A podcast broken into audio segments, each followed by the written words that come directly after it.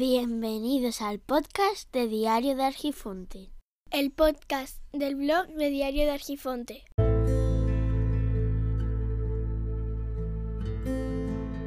Capítulo número 17. Decimos séptimo. Vaya por Dios, o el XV palito palito, ¿no te parece? ¿Con qué palito palito? Bueno, pues entonces comenzamos.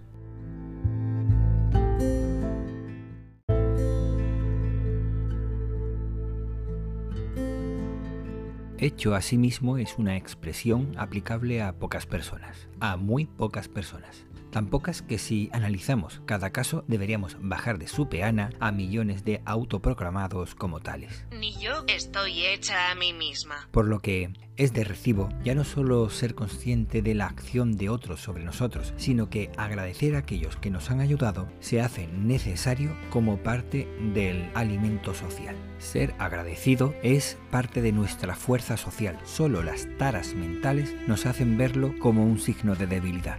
Del mismo modo que tenemos reacciones químicas que se dan pero tardarían mucho en darse o directamente no se darían, Nasty de plasti.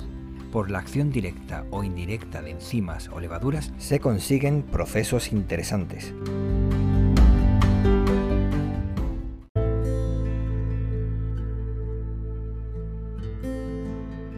Desde pequeño me ha llamado la atención todas esas cosas y aún así me resulta complicado encontrar la puerta recomendada que me ponga en contacto las dos partes de mí, mi mundo interior y el exterior. La escritura me resulta muy cómoda, ya que me permite pensar y expresarme de forma pausada. Y sin embargo los podcasts son harina de otro costal.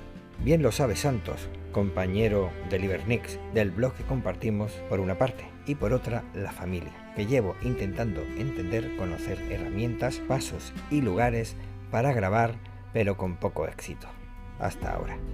En mi caso, sin menospreciar a otros, mi enzima, la enzima que ha acelerado este proceso ha sido Pedro Sánchez, dueño de la red de podcast independientes AV Podcast. Le consulté y planteé ciertos asuntos y siempre ha tenido un momento respondiendo con sinceridad y paciencia, cosa que le agradezco mucho.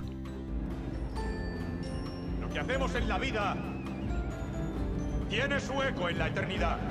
A lo que yo añado en la sociedad. Por usar software libre, me llamó la atención el podcast de Juan Febles, Podcast Linux, que gracias a Pedro Sánchez estaba alojado en su red. Así llegué a su red, OTE, y agregué muchos de los podcasts que allí están.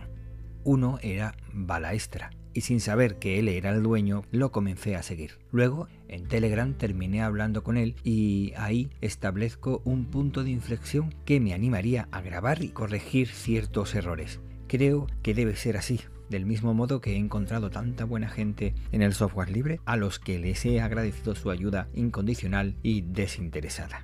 Muchas gracias a todos y en especial a Pedro.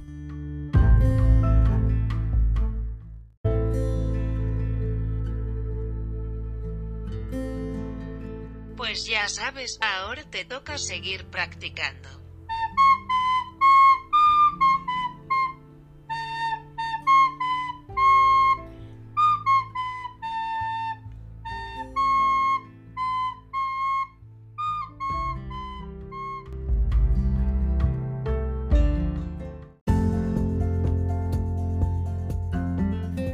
Esto es todo por hoy.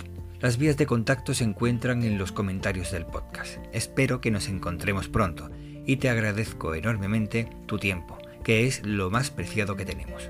Un saludo.